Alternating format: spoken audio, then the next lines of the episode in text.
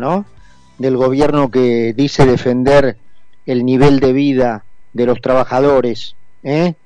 el bolsillo de los trabajadores, la dignidad de los trabajadores. Recién tocamos aspectos, si se quiere, abstractos ¿eh? de las posiciones del gobierno en cuanto al sistema constitucional, jurídico, legal que rige la Argentina. El que rige de verdad y el que ellos creen que rige. Y ahora nos vamos a ir al aspecto práctico, al día a día, al bolsillo, ¿eh? al, al nivel de vida de los trabajadores al que los ha llevado el gobierno del pueblo. Y para eso vamos a conversar con uno de los directores y economistas de Libertad y Progreso, Aldo Abrán, que obviamente para los que siguen el programa es muy conocido nuestro. Aldo, querido, ¿cómo estás?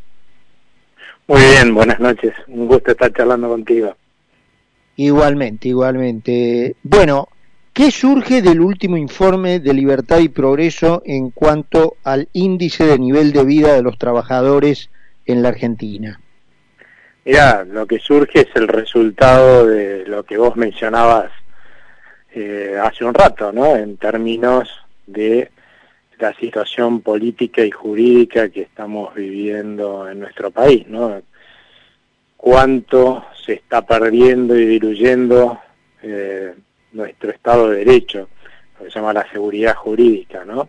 Y por lo tanto, mm, lo que se observa ya desde hace tiempo, pero bueno, se ha profundizado en los últimos, en los, digamos, en el último año y pico, es eh, una pérdida de el nivel de bienestar del trabajador, que lo que intenta mostrar este indicador es cuánto más cerca o lejos de, la pobreza están los salarios de los trabajadores. Cuando este índice aumenta, bueno, es que los trabajadores con sus salarios se están alejando de ser de la posibilidad de ser pobres, que algunos que antes eran pobres y estaban cerca de ese límite de la pobreza han pasado a dejarla. Cuando va para abajo, que es lo que ha estado sucediendo hasta ahora, en los últimos tiempos, es eh, simplemente que están cada vez más cerca de ser pobres y aquellos que estaban lamentablemente en los límites de la pobreza han pasado a serlo, ¿no? Y es un indicador que nosotros no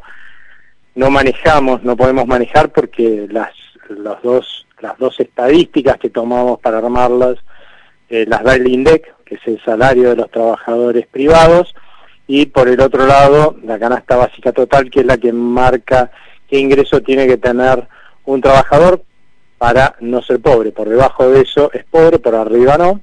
Así que es una evolución que en definitiva la dan eh, indicadores oficiales, ¿no? Para que no quede ninguna duda. Yo te decía, bueno, que es el resultado de, esta situación en la cual el Estado de Derecho, sea, la seguridad jurídica se va diluyendo, porque en definitiva es lo que están viendo los que podrían colocar sus ahorros, argentinos y extranjeros, ¿no? E inversión en el país, y por lo tanto, cuanto menos inversión hay en la Argentina, lamentablemente lo que vemos es que hay menos trabajo productivo, incluso eh, que aquellos que tienen por ahí un empleo como sus empleadores no tienen incentivos a invertir, de hecho se está invirtiendo poco y nada en la Argentina, eh, en realidad están perdiendo eficiencia, ¿no? Y si alguien pierde productividad, tiene pocas chances de que le mejoren el poder adquisitivo de su sueldo. Y por el otro lado, también el resultado de una gestión que se ha dedicado a gastar muchísimo más de lo que eh, pueda recaudar, a pesar de que nos exprimen como naranjas con impuestos, y por lo tanto se ha estado financiando con el Banco Central, ¿no? Y entonces eh, la inflación ha terminado empobreciendo a todos los trabajadores, y es fácil de entender, ¿no? Vos sabés que para financiar al gobierno el Banco Central lo que hace es producir papelitos pintados que se los da al gobierno, que como nadie los quiere no valen nada en realidad de por sí. Entonces, ¿cómo hace para darle poder adquisitivo para que gaste? Pues es muy fácil. Emiten esos papelitos pintados que nadie quiere, esos papelitos pintados pierden valor, ¿sí? y eso implica pérdida de poder adquisitivo. Los argentinos todos que tenemos pesos ahorrados y nuestros ingresos también en pesos pierden poder adquisitivo, que es lo que le transfiere al gobierno, al Banco Central, para que ellos gasten más. Por eso se llama también a veces, habrás escuchado, impuesto inflacionario, ¿no? Y fíjate un dato más, o sea, ellos pueden gastar más, pero nosotros perdimos poder adquisitivo. O sea que todos nos estamos empobreciendo. O sea que no nos debería llamar la atención que eso también se observe en el índice de nivel de vida de los trabajadores, ¿no? Aldo, ¿cómo estás viendo esto de que Martín Guzmán sea visto poco menos que como el último dique de contención de la racionalidad económica?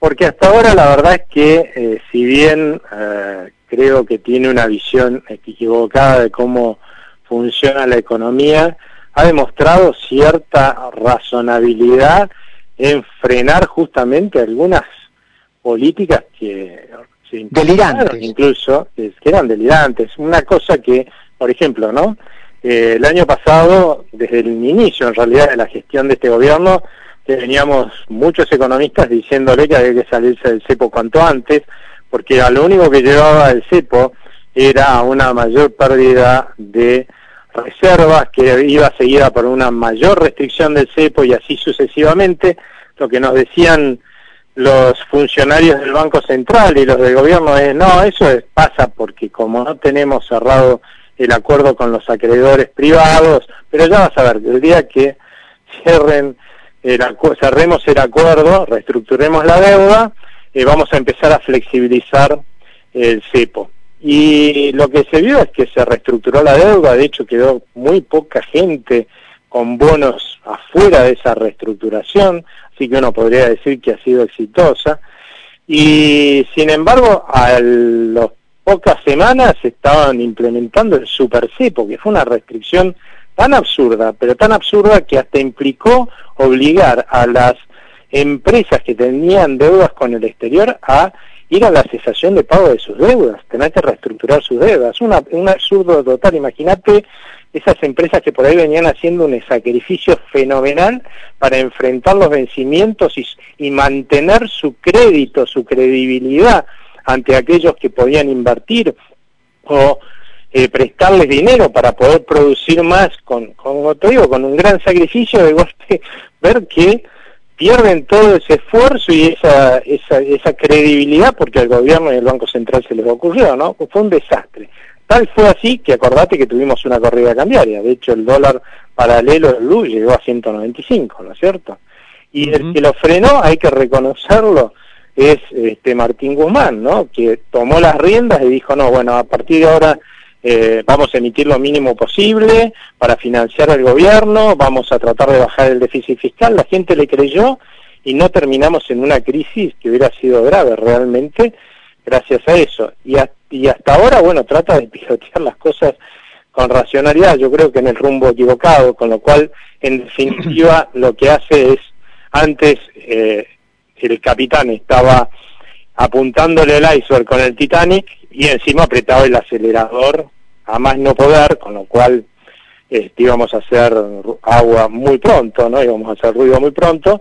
Ahora lo que hizo Martín Guzmán es por lo menos decirle al capitán que levante el pie acelerador y bueno, se va ganando tiempo, ganando tiempo que no se usa, es la parte que yo creo que está equivocada, este, y que en definitiva vamos a terminar pegándole a ese iceberg. Ahora, Imagínate que lo saquen a Guzmán y entre un ministro como los que se están nombrando, que lo que van a decir es al capitán, dale, dale rosca, ¿no? a toda máquina.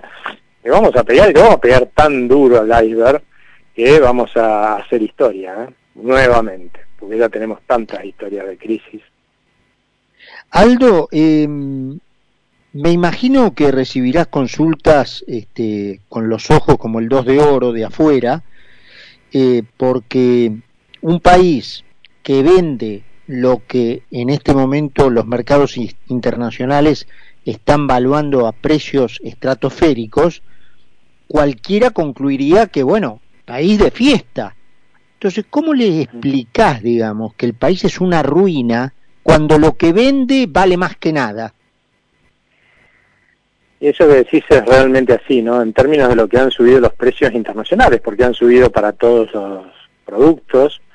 Eh, increíblemente nuestros productos han subido más que proporcionalmente, o sea que hemos tenido como, es como si fuera eh, un trabajador que, bueno, porque está en recesión, por todas las cosas que ya sabemos que se han hecho en este gobierno y que han hecho que eh, el nivel de producción y eficiencia de nuestras empresas y nuestro sector agropecuario sea menor, pero bueno, trabaja menos horas, pero de golpe le dan un enorme aumento de sueldo y bueno, ahora ganamos más que antes, ¿no?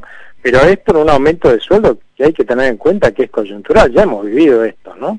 A principios de este siglo y luego se revirtió y nos metió en un problema grandísimo, ¿no? Porque cuando vos tenés estos aumentos de sueldo podés hacer un montón de macanas ¿sí? Pero cuando el agua baja, toda esa basura que vos gestaste queda a la vista y no te gusta, ¿no? Y eso ya lamentablemente ha pasado y es muy difícil de explicar, pero, pero eh, si vos te pones a pensar, los títulos públicos que cotizan hoy en el mercado, ¿sí? esos que, que marcan ese famoso riesgo país, son papeles que le hemos dado ¿sí? a deudores, a acreedores, quiero decir, argentinos, a los cuales les reestructuramos la deuda el año pasado con una tremenda quita, ¿sí? Bueno, esos papeles hoy cotizan en el mercado a precios que te señalan que quienes los compran y los venden están convencidos de que la Argentina en los próximos tres o cuatro años los va a volver a reestructurar. Eso te da la idea de que esa gente piensa que y lamentablemente todos los que nos evalúan como posibilidad de invertir o ahorrar en este país, argentinos y extranjeros estamos hablando, ¿no? Porque esos papeles los pueden comprar cualquiera, piensan que la Argentina va a vivir una crisis. En, en tres, cuatro años como mucho. ¿Quién va a invertir en un país así? Y no es raro que piensen eso, ¿sí? Porque esta historia ya la vivieron, ¿sí? Si yo hoy te estoy diciendo que si no hacen las reformas estructurales que hay que hacer y que ya han dicho que no las van a hacer, vamos a tener una crisis en algún momento a partir del año que viene, vamos a volver a tener una caída del nivel de actividad y una crisis creciente, este, la gente va a decir que soy kirchnerista, ¿no? Anti-kirchnerista. Ahora, cuando yo lo decía en 2016 y 2017, ¿sí? Este, los, los que estaban en el gobierno debían decir, bueno, este es un opositor, ¿no? De vuelta, un opositor, y tuvimos una crisis, porque no se cumplieron las promesas que se hicieron al inicio de esa gestión, que iban a avanzar en las reformas estructurales, y no las hicieron. O sea, los problemas o los resolvés o te meten en una crisis. ¿sí? Y vamos para atrás. También lo decíamos con Cristina Fernández de Kirchner. Entonces, claramente acá no es un problema, te diría, casi este, de gente, o sea, es un problema de, que no se hacen las cosas como corresponde, es como si hay un, tenés un enfermo en terapia intensiva que se está muriendo por una enfermedad, este, y resulta que todo el mundo viene y le pone pañitos fríos, ¿no? Le da algún calmante, y sí, por ahí por algún tiempo, viste, un año y medio, por ahí el tipo, viste, se siente mejor esta economía, este paciente, pongámoslo, pero si no lo curas, la enfermedad lo va a terminar matando. Y eso no importa quién sea el médico, ¿entendés? Lo que importa es lo que hizo el médico.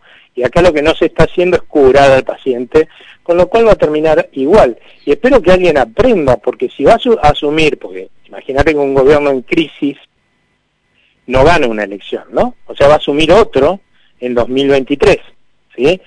Probablemente que ofrezca otra cosa, no de esta, no de este tipo de, de gestión o política, este, pero de vuelta, piense como piense, si no resuelve los problemas, puede ser que genere un poco de confianza y recuperación de la economía desde el fondo de un pozo donde nos van a encontrar, ¿no es cierto? Este, como uno queda después de una crisis, pero si de vuelta no cura al paciente, vamos a repetir la historia. La verdad es que uno ya se cansa de advertir cosas que no es que uno sea mandrake, es que ya pasaron, ¿no? O sea, que nos prendemos de lo que ya pasó. Aldo, bueno, eh, como siempre, un placer eh, eh, escuchar tu clase, porque es una clase cada vez que conversamos, así que te agradezco los minutitos que te tomás para hablar con nosotros y te mandamos un abrazo. Un abrazo, muchísimas gracias a ustedes, que tengan buena noche. Aldo Abraham es director y economista de la Fundación Libertad y Progreso, se hicieron casi las 9 menos 20 Vamos a ir a la segunda y última pausa del programa. Estamos de regreso con Carlos Poncio. Concepto 955. 955. Periodismo NFM.